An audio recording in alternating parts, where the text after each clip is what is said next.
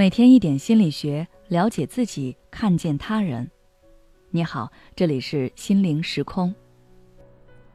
今天想跟大家分享的是，讨好他人，苛责自己，这样的你该如何自救？今天想和大家分享一个年轻女孩的故事。在沟通中，这位来访者称自己为“便利贴女孩”。那么，什么是便利贴女孩呢？她的故事又是怎样的呢？下面我们来听一下他的叙述。以下内容的公开已经取得来访者的同意。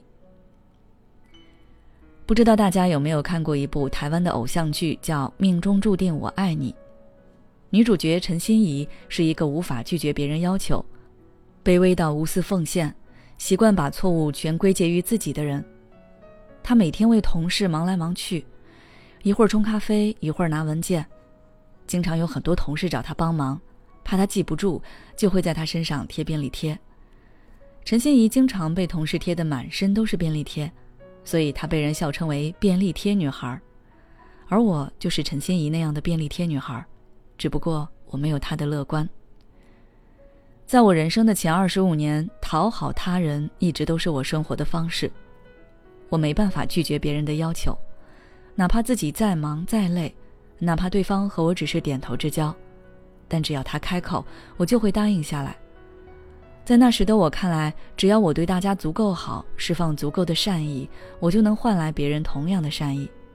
如果换不来，那就是我做的还不够。所以我会时刻关注身边人的情绪。一旦我发现他们的情绪不对，我就会控制不住的想：他生气是不是因为我？我是不是做错什么了？我刚刚说话的语气应该再温和一些的。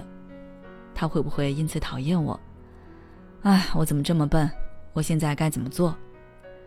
我经常被这些不受控制的想法折磨，尤其是到了晚上，几乎每天晚上我躺在床上都会反复的回想我白天犯下的错，然后开始贬低自己。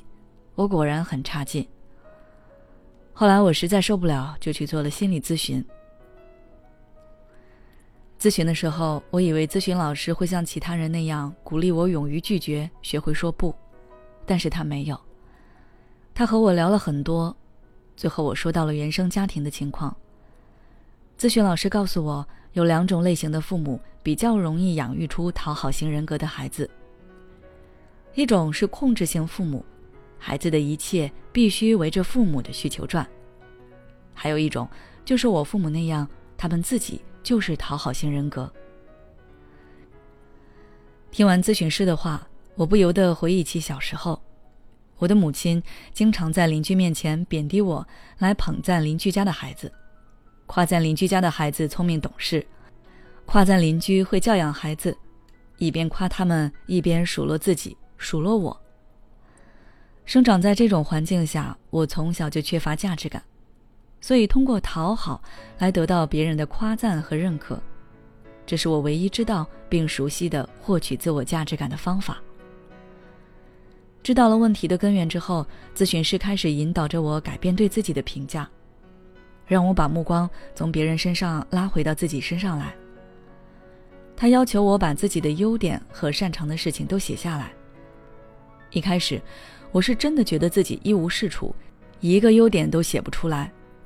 咨询师也没有催我，而是引导着我回忆过去。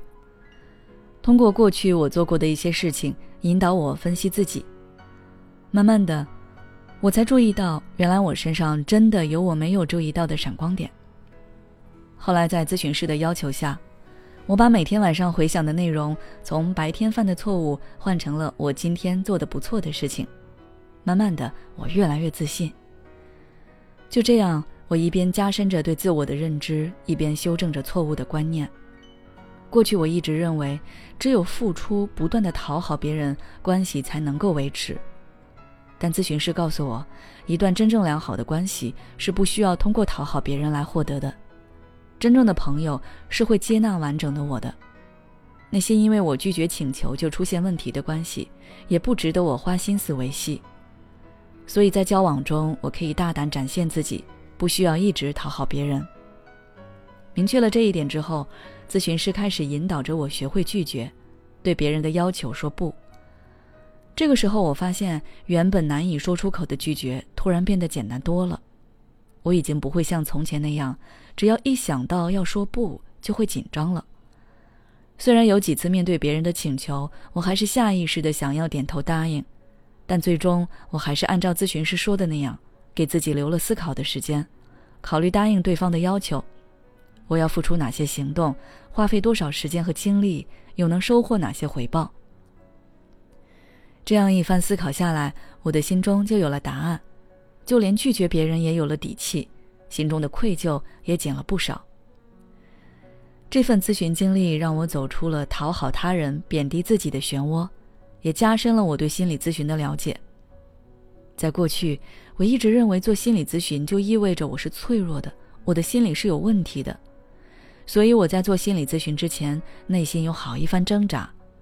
但有了这次经历，我明白了。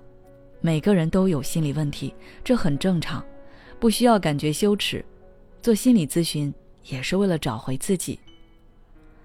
以上就是这位来访者的分享。如果你也像这位来访者一样，总是习惯性的讨好他人、苛责自己，那你可以选择心理咨询来自我探索，给自己一次改变的机会。现在关注我们的微信公众号“心灵时空”，后台回复“咨询”。你就可以为自己开启提供温暖专业的心理疗愈之路。每当我们感叹生活真难的时候，现实却又告诉我们，生活还能更难。工作、事业、爱人、孩子、父母亲朋，这一切的一切，就像一张大网一样，把你层层束缚其中。你经历了疲惫、辛苦、无奈，还有悲痛。如果你只是一个人默默承受，那你迟早会崩溃。心灵时空组建了专业的心理救援队，每位咨询师都拥有超过二十年以上的咨询经验。只要你需要，我们就在。微信关注“心灵时空”，后台回复“咨询”就可以体验十五分钟心理清诊了。